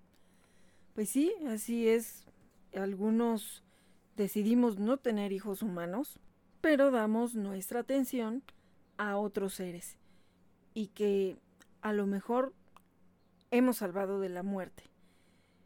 Hay muchas circunstancias en las cuales la gente decide hacer una familia de otra manera que no es la tradicional. Y no por eso es alguien pueda decir o juzgar que esto esté mal. Esta nueva manera de hacer familias es una tendencia como pues ahora llamado los eh, perrijos gatijos, ¿no? las pet moms, las cat moms, o sea, mamá perrunas, mamá gatunas. Y pues las mujeres a veces preferimos tener a un animalito de compañía antes que a un hijo. Muchas veces hablan de un reloj biológico que es lo que presiona a una mujer para tener un hijo a cierta edad, porque si no, pues ya se te va la oportunidad, ya pues biológicamente ya no estás preparada para tenerlo y pues puede llegar a ser un mito. Hay muchas maneras de darnos cuenta que esto también llega a ser una imposición social. Por otro lado, también hay personas o mujeres que han tenido hijos en edades donde ya no es muy usual. De 40, mm, incluso hasta personas de 50 años, a veces se han visto ya como casos extraordinarios que han llegado a tener hijos a esa edad. Bueno, que todo eso también tiene un cierto riesgo, si de hecho a veces ya Después de los 35 años ya empieza a ser un embarazo de riesgo y bueno, ahí también ya depende mucho de la genética y de la condición de salud que tenga la mujer. Pero pues bueno, como que lo más usual ya sí es antes de los 40, aunque ahorita ya está pasando más esa, e, esa barrera que había. Yo recuerdo mucho que cuando estaba en la universidad, una amiga decía que tenía que tener hijos antes de los 25 años, o sea, de los 25 a los 30 años ella ya tenía que haber tenido a sus hijos, que porque si no, pues ya se le había pasado el tiempo. Entonces, pues era así como algo muy, pues muy marcado en ella, ¿no? O sea, esa era su idea y sí, sí lo cumplió. O sea, sí, sí se casó y sí tuvo a sus hijos. Eh, pero bueno, pues cada quien es su decisión. Incluso alguna vez me decía que ella estaba buscando un trabajo, así como de burócrata, donde solamente trabajara medio tiempo y ya después se dedicara a sus hijos. Es lo más deseable para muchas mujeres el poder estar con sus hijos, pero también es una idea que mucha gente tiene que todos los burócratas todos los burócratas no trabajan porque bueno, en lo personal, yo fui burócrata, sí, pero nunca me comporté como un burócrata, aún siendo sindicalizada. nadie sabía que era sindicalizada, a veces ni siquiera yo lo sabía. De hecho, me enteré muchos años después que yo todavía tuve una plaza de sindicalizada, mucho tiempo después. Y yo veía que desgraciadamente también había personas que abusaban de esa condición de tener una base. Entonces, pues ahí también ya depende de cada quien, ¿no? Qué es lo que quiere hacer en la vida y qué es lo que quiere hacer en su crecimiento profesional. En lo personal, yo agradezco que jamás me haya confiado en la cuestión de haber sido de base, porque si no, pues nunca hubiera salido de eso, ¿no? Y tan es así que pues salí de la institución y fue hasta donde me enteré, hasta cuánto tiempo tuve yo mi, mi base, ¿no? Yo pensé que la había eh, dejado desde antes, pero no, resulta que no. Pero bueno, seguimos esperando nuestra base, aunque nunca siendo un burócrata como el que todo el mundo cree y, y conoce, ¿no? Pero, pues bueno, esas ya son otras cuestiones. Pero también era muy curioso.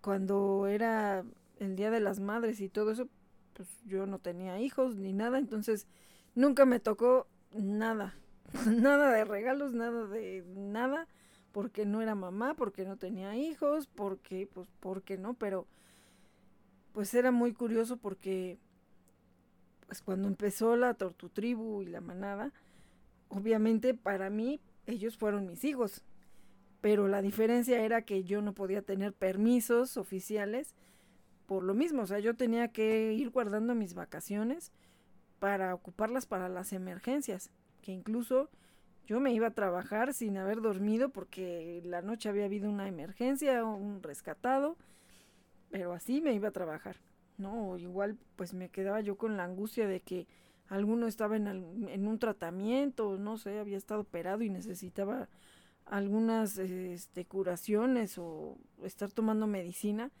Entonces tenía que adaptar todo a mi horario de trabajo que también era, o sea, tenía una hora de entrada, pero de salida pues no. Entonces, eh, pues sí son a veces algunas situaciones en las cuales obviamente nunca nos van a reconocer como mamás, pero bueno, pues de eso estamos conscientes. Y por lo mismo, cuando yo fui jefa, le daba permiso tanto a las mamás de humanos como a las mamás perrunas. Este, porque pues yo sabía lo que era eso. Entonces, pues en ese aspecto, eh, digo, yo no hacía ninguna distinción. Ah, sí, bueno, como tú eres mamá de humano, a ti no te voy a dar permiso, o mete tus días económicos, o tus permisos, o tus incapacidades por cuidados maternos. La verdad yo no lo hacía porque pues al final de cuentas son hijos, son seres que había que cuidar, ¿no? Entonces, pues al final de cuentas tampoco iban a rendir en el trabajo porque pues tenían que estarle hablando a alguien o viendo a quién le encargaban al niño. Entonces, pues bueno, en ese aspecto yo trataba de ser muy empática. Y nos hemos ido dando cuenta cómo cada vez está creciendo más esta tendencia en pues en decisión incluso hasta de pareja, de decir, no, no vamos a tener hijos y mejor vamos a tener perritos. Y también nos hemos dado cuenta esto en los eventos que se han hecho, eh, donde vemos a tanta gente que de repente te platica que va con su pareja incluso y te platica que no tiene hijos humanos, que esos animalitos son su familia y dan todo por ellos. O sea, igual que cuidan a un niño, también le dedican todo el tiempo, todos los recursos. Si hay que llevarlos a la escuela, si hay que llevarlos a la pensión, bueno, o a la guardería, porque se van a trabajar y no los quieren dejar solos, porque tienen a su nana, su cuidador. Eh, yo tenía una, una amiga que, bueno, también en su momento, este, pues tenía un buen nivel que le daba la oportunidad de pagarle a una persona para que le cuidara a sus perritos y a sus hurones cuando ella se iba a trabajar. De hecho, me llamó mucho la atención. Este, íbamos a hacer la remodelación de su área y pues yo tenía que entrar a todos los lugares para ir a medir y todo. Entonces, lo que más me llamó la atención cuando entré a su oficina fue ver la foto de una de sus perritas. Y así, en, su librero. Dije, ay, qué padre, ¿no? Tiene su oficina y, tiene la foto de sus perritos. Entonces, es ya en la plática y todo, le empecé a preguntar, ay, este, tiene aquí su, la foto de sus perritos. Ay, sí, es que es mi hija y ya me empezó a platicar y todo. De hecho, ella adoptó a una perrita que rescató una amiga y bueno, hasta la fecha sigue siendo una consentida. Y, y bueno, también igual me platicaba todos los eh, tratamientos que le, que le daba porque ella tenía cáncer. Eh, le hacía aromaterapia, eh, acupuntura, pues todo lo que hemos hablado de la medicina alternativa, pues por mucho tiempo la mantuvo así, aunque pues ya tuvo que decidir el dejarla partir porque ya la vio en condiciones que pues ya la perrita ya tampoco tenía una calidad de vida por más que ella se esforzara. Y bueno, pues fue cuando ya decidió que pues ya, ya, la iba a dejar descansar. Pero eh, bueno, pues también hay una situación, ¿no? Hay muchas personas que también el hecho de un crecimiento profesional, pues a veces le hace decidir si quiere o no tener hijos humanos. Y no porque sea algo imposible de tener ambas cosas, ¿no? De ser mamá y además también ser una exitosa profesionista o empresaria o emprendedora. Se puede hacer. Pero, por ejemplo, cuando está sujeta a un horario, digo, yo lo viví por 20 años, era muy complicado. O sea, digo, yo tenía la libertad de que en ese momento yo podía viajar y podía irme pues muchos días a, a las comisiones o incluso pues yo decidí pagarme mis viajes para ir a los conciertos y lo hacía sin estar con la preocupación de a quién había dejado, ¿no? Prácticamente no tenía ninguna obligación de cuidar a alguien. Entonces, pues yo la disfruté, gocé pues de fruto de mi trabajo. Eh, pues bueno, así que podía comprar lo que quisiera, podía ahorrar, podía hacer muchas cosas. No porque teniendo hijos no lo puedas hacer, pero obviamente pues está a tu cargo el generar los recursos para darles lo que necesitan. Para mí era una libertad total de hacer lo que yo quisiera, era independiente y bueno, pues podía hacer con mi tiempo lo que yo quisiera. Pero bueno, ya cuando decidí o empecé en este mundo animalista, pues cambiaron muchas cosas porque pues empecé a tener ya la situación de no poder dejar sola a la Tortu Tribu. Digo, todavía me fui a un concierto cuando recién llegó Handy Mandy, pero pues estaban, o sea, la Tortu Tribu todavía no era tan grande. Entonces, pues todavía me fui eh, de viaje, entonces, sin, todavía sin tanto problema, ¿no? Porque además tampoco me iba por tantos días porque también muchas veces sí estaba sujeta a mis horarios de trabajo o que me dieran los permisos. Entonces, pues en el momento que más que nada llegó ya la manada fue cuando sí dije, pues ya esto ya no lo puedo hacer porque tampoco me puedo ir y dejarlos ahí, ¿no? A ver quién los cuida. Entonces, eh, pues sí, ya adquirí una responsabilidad y digo, hay mucha gente que a lo mejor dice, Ay, pues si los hubieras dejado en una pensión. Pero los recursos entonces ya empezó a ser otra situación, ¿no? Porque ya los gastos que yo tenía que cubrir no eran solamente los míos. No tenía ningún problema, pero pues empezaron a hacer cada vez más emergencias, más emergencias y mantén esta casa y mantén aquella casa y rentale aquí, págale allá, operaciones, entonces, pues bueno, digo, con eso, francamente, pues ya no necesitaba adquirir otras obligaciones. Entonces, en lo personal, digo, independientemente de antes de que llegara la Tortu Tribu y la manada, yo francamente nunca pensé en tener hijos. Cuando era niña sí. Incluso le decía a mi mamá, eh, yo cuando sea grande voy a tener un hijo y tú me lo cuidas. Y mi mamá algo que siempre me decía, si tienes marido, no te lo voy a cuidar porque si tú eres la que va a trabajar y lo vas a mantener, pues no, que lo cuide él. Y si no, pues, o sea, él tiene que trabajar también. Entonces, pues bueno, eso se me quedó siempre que me decía eso. Pero, pues bueno, también yo decidí que, que pues no, también eh, digo, hay compañeras que sí llegaron a tener un buen nivel, teniendo hijos también, pero algo que también es bien importante es que si tú estás preparado y realmente quieres tener a un hijo, porque es mucha responsabilidad el formar a un humano. O sea, yo realmente sí admiro a las personas que, que, lo, que lo viven, que lo hacen y que han formado a grandes seres humanos. Pero desgraciadamente también hay mucha gente que ha formado, o más bien deformado, a los seres humanos, ¿no? Digo, desde que traen una falta de valores. Digo, lo puedes ver, digo, en el trabajo era muy dado, ¿no? Que te ibas dando cuenta y decías, ¿cómo será su familia? O sea, si así es, si es así en el trabajo, ¿cómo será con su familia y cómo será su familia, ¿no? ¿Qué, qué hijos está formando?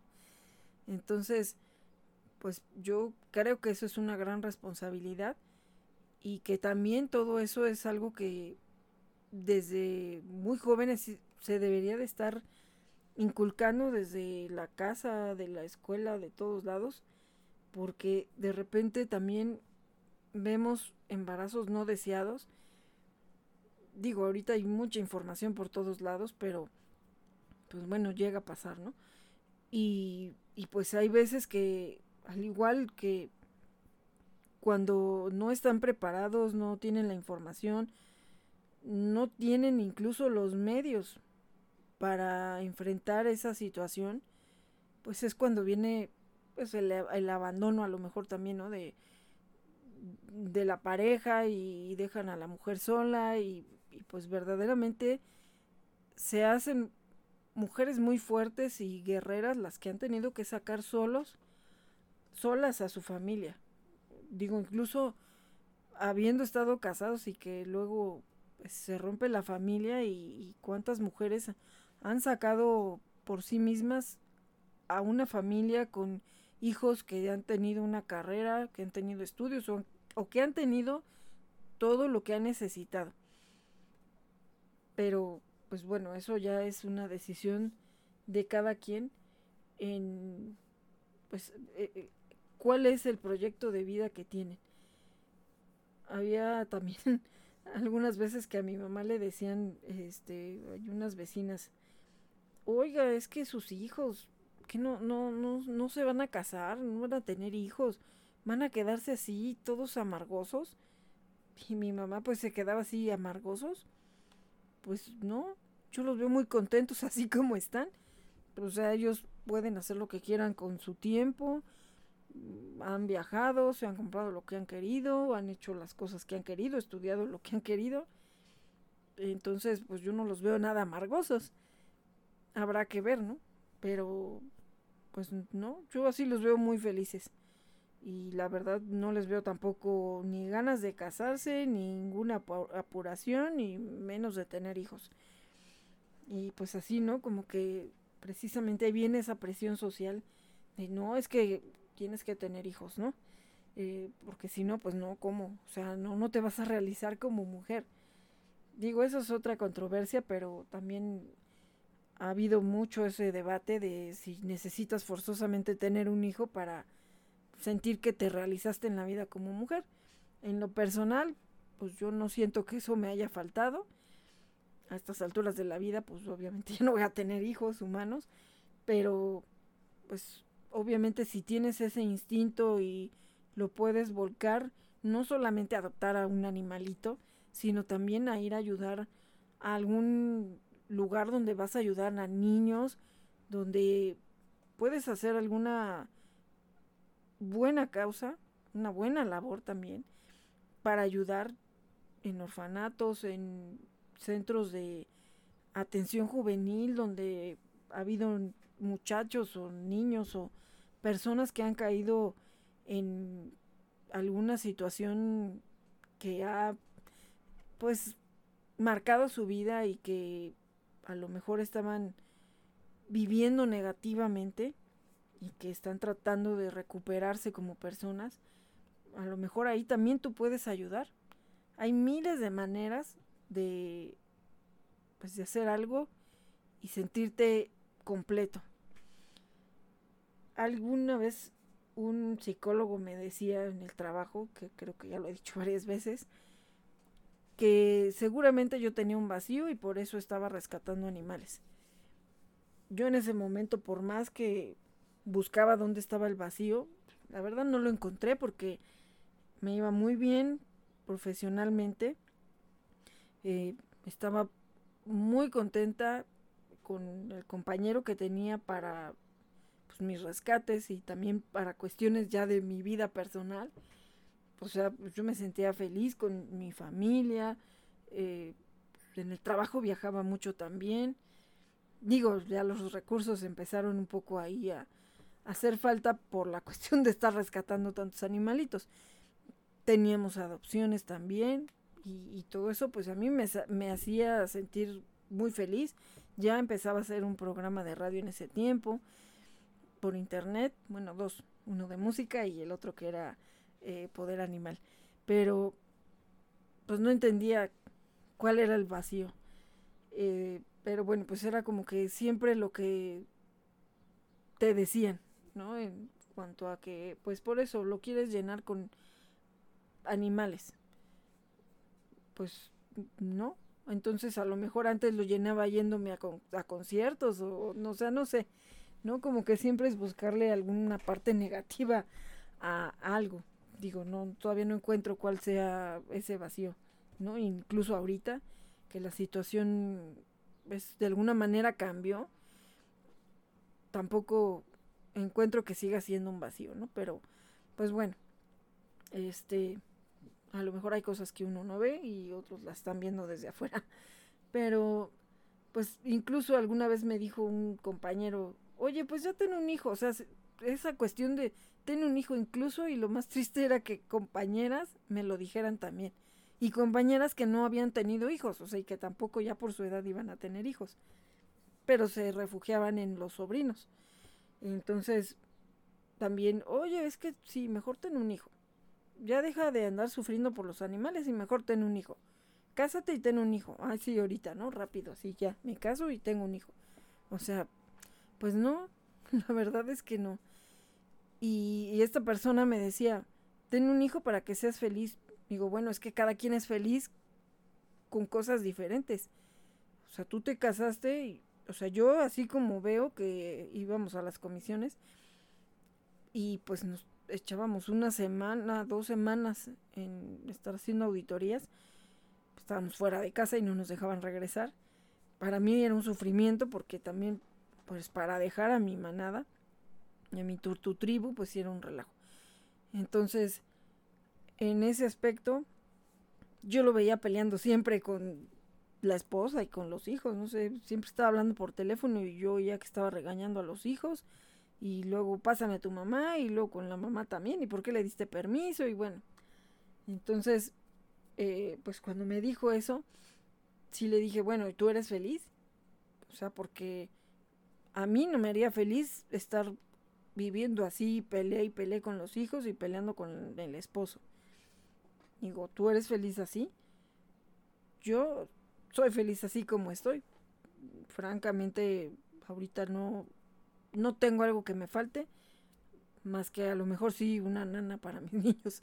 Pero de ahí en fuera, yo me siento feliz, es cuando más gente he conocido, he hecho más amistades y todo ha sido gracias a mis niños, a los perros, a las tortugas, a, estar en todo esto. Entonces, pues como que ya en ese momento ya me dejó de molestar. Pero o sea, sí era una cuestión donde siempre, ay, es que sí, cuando tengas un hijo, ay, sí, yo soy la madrina y así, ¿no? Entonces, pues bueno, digo, cada quien es feliz con lo que, pues con, lo que quiere. En este caso, yo no lo necesitaba. Pero, pues bueno, hay eh, gente que dice que la oxitocina es una hormona que se libera cuando tienes una relación cercana eh, como cuando pues amantas a un hijo, consientes a un niño, y los padres de mascotas tienen esta experiencia similar cuando acarician a sus bebés peludos, o bueno, en mi caso yo no empecé con bebés peludos, empecé con bebés, este, pues, con escamas o con eh, ásperos, en este caso con la tortutribu, pero pues eso muchas veces hace que conecten las parejas o que se formen vínculos que sean tan fuertes entre los humanos y, y sus animalitos de compañía. Claro que también hay límites en esto y como todo lo que ya se sale de lo pues que pueda llamarse normal, donde ya estamos humanizando a los animales, pues tampoco es bueno, porque si los consideramos nuestra familia, incluso para mí son mis hijos. Y de hecho hay personas que de repente no entienden de quién estoy hablando, ¿no? Eh, creen que sí son hijos humanos a veces cuando estoy hablando de ellos, pero pues bueno, aquí hay casos donde sí ya que, les ponen la carriola, que digo, sí se usan carriolas en el caso de los animalitos que ya no pueden caminar, barbitas. Ahorita ya está en un periodo donde yo espero que pueda seguir caminando y no necesite la un andadero, una, una carriola, un carrito. Digo, en esos casos, pero hay gente que sí exagera y siempre traen una carriola a los perritos. O sea, no los deja ser perros, no los dejan ser animales. Entonces, bueno, eso sí ya es, es antinatural. Digo, hay veces que a lo mejor sí dices, sí, se duerme aquí, o sí le compré un abriguito, un suéter o algo, pero también hay gente que de cajón siempre los traen con ropa. Por ejemplo, los Frey, es curioso, o sea, su abuelita hace la boutique y ellos no usan suéter. Winnie cuando estaba chiquita sí llegó a usar un suéter, pero, o sea, por ratitos, porque tampoco así como que mucho le llamara la atención, ¿no? Em, y los demás, pues ni se diga, se quitaban el suéter o pues definitivamente no se los dejaban ni poner. Pero hay gente que sí, o sea, ya es una obsesión que digo es muy respetable. A lo mejor eso no es no afecta mucho, pero pero sí hay ciertas cosas donde a lo mejor ya se extralimitan de lo que puede llegar a ser natural para ellos a, bueno, sí ser mascotas consentidas o animalitos consentidos. Yo creo que el que los ames así tal cual son, eso, bueno, pues sí les puedes comprar cosas y todo, pero pues que son como tal para, para ellos, ¿no? Para su naturaleza. O sea, digo, a lo mejor, no sé, les compro otra pecera, les hago un estanque, lo que sea, pero está dentro de lo natural para la tortutribu, ¿no? O en el caso del, de los perros, pues igual, o sea, les doy pues, un alimento más caro, no sé, dependiendo, ¿no? Eh, los nutrientes que necesitan, pero está dentro de un parámetro que es para el bienestar de ellos como animales.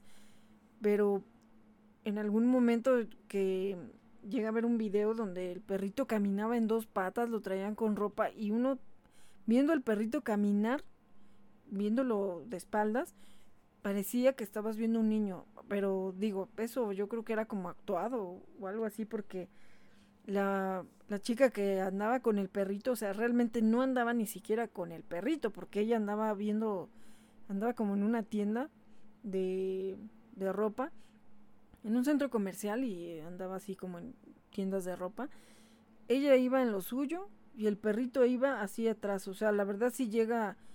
Primero llegó a ser curiosito, ¿no? Pero cuando ya te quedas viendo todo el video y la actitud de la mujer donde ni siquiera lo volteaba a ver, el perrito traía su mochilita, traía unos pantalones, creo que eran como de mezclilla y su chamarrita de mezclilla. Eh, o sea, bueno, Pon tú sí le pusiste una chamarrita al perrito, pero ya que camina en dos patas, pues eso sí ya es antinatural. De hecho, hay veterinarios que nos han dicho no deben de caminar en dos patas porque se van lastimando la columna. Y eso muchas veces digo, no lo dicen cuando están brinque, brinque, brinque, que nos quieren estar poniendo las patitas encima y están brincando en dos patas. Muchas veces nos dicen o que les encanta estar de metiches, como aquí mis ojos, que luego quieren estar de metiches en la ventana o que se paran así en la cocina y están, o sea, estoy haciendo algo en la cocina y se paran. Digo, eso es algo dentro de lo normal, están parando a ver porque están de curiosos, pero el hecho de que ya la gente lo haga como para llamar la atención o porque los están entrenando para tener más vistas y todo eso, pues como que eso ya no. Eh, de hecho, en algún momento una etóloga veterinaria nos dijo que, por ejemplo, Enia estaba impostada porque se sentía humana, pero dentro de lo humana que ella se sentía, o sea, pues ella era una perrita. Digo, lo único era que no tenía mucha socialización con los demás perros, no le gustaba que la olieran ni que se le acercaran. De hecho, ni jugaba con ellos, o sea, en su onda y los otros allá. Pero por eso, nada más. Pero al final de cuentas, cuando se tuvo que ir con la otra parte de la manada por cuestiones médicas de que yo no la podía dejar sola, ella pues ya iba al paseo y todo, pero ya no le molestaba tanto el que el, que la olieran o que tuviera cerca a los demás perros, pues ya no, o sea, como que ya empezó a ser más perrito. Ella era la única que sí le gustaba ponerse ropa. Bueno, y no que me la pidiera, o sea, si hacía tiempo de frío y la habíamos rapado, pues le poníamos un abrigo, o sea, era la que lo toleraba. O incluso le ponían a veces los moños, pero, o sea, pues yo había veces que no, pedía que no se los pusieran. Pero, o sea, en sí, era, un, era una perrita, pero nos decían que estaba impostada por esa situación y porque además, pues también nosotros de repente le dábamos como el carácter de que, ay, pues es que es la diva lo que ella quiera, ¿no? Digo, eso también a veces es muy dado y también hay que llegar a poner un límite, porque luego ahí es donde viene esa línea muy delgada, donde pues ellos sobrepasan lo que es permitido dentro de una buena educación dentro de la casa y también fuera, ¿no? Porque muchas veces también ya ellos nos dominan y pues los dejamos que hagan lo que quieran y eso tampoco está bien. En alguna ocasión también un amigo me platicaba mucho de un chihuahua que había comprado su hermano, se lo habían regalado, no me acuerdo, pero lo tenían bien consentido y yo desde que prácticamente lo llevaron a su casa, le dije, sí tienen que ponerle límites a ese perrito porque el día que alguien se los tenga que cuidar, va a ser un problema porque no va a querer estar con nadie o sea, no lo van a tolerar, lo van a hacer odioso. Y dicho y hecho, se lo, bueno, a él sí, él sí lo toleraba, eh, se lo encargaban a él. Digo, pero si un día tú no lo puedes cuidar, se lo van a tener que encargar a, algún otro de, tus hermanos. Y si no se deja agarrar o si empieza a hacer sus dramas, eh, ¿qué va a pasar?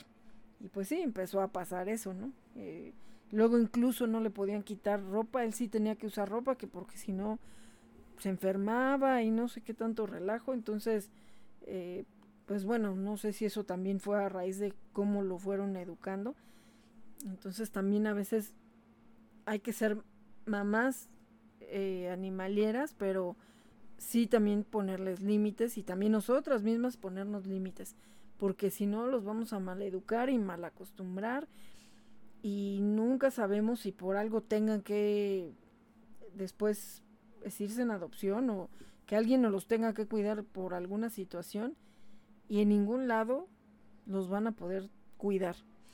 Entonces también pues mucha gente critica esta parte de que esto pues es anormal y que ahí viene toda una serie de frustraciones del humano y que por eso es que buscan eh, llenar todos esos vacíos con los animales. Pero bueno, aquí ya es decisión de cada quien porque tenemos compañeros de vida no humanos. Y actualmente también es muy dado a que a los perros o a los gatos les abren sus cuentas de Instagram, de Facebook y los hacen prácticamente artistas, así como que, ay, eh, yo luego me salen videos ahí de, de TikTok de, un perrito, creo que lo adoptaron, es un French maltés, y bueno, o sea, hay videos de todo lo que hace el perrito, tiene un montón de juguetes, o sea, es muy curiosito el perrito, la verdad es que sí, yo luego me estoy riendo con los videos, pero esto también es mucho a veces por la misma satisfacción de uno como humano, ¿no? De, ay, mira cuántas vistas tengo. Y el famoso es él, ¿no? Yo, de hecho, acabo de ver un video por ahí donde el papá de ese perrito, o sea, el papá humano, este, dice, todo el mundo le aplaude las gracias que hace, ¿no? al perrito.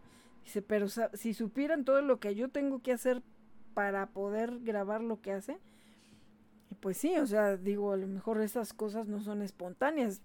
Quién sabe cuánto le está grave y grave y grave hasta que sale algo que sea gracioso para que lo publique, ¿no?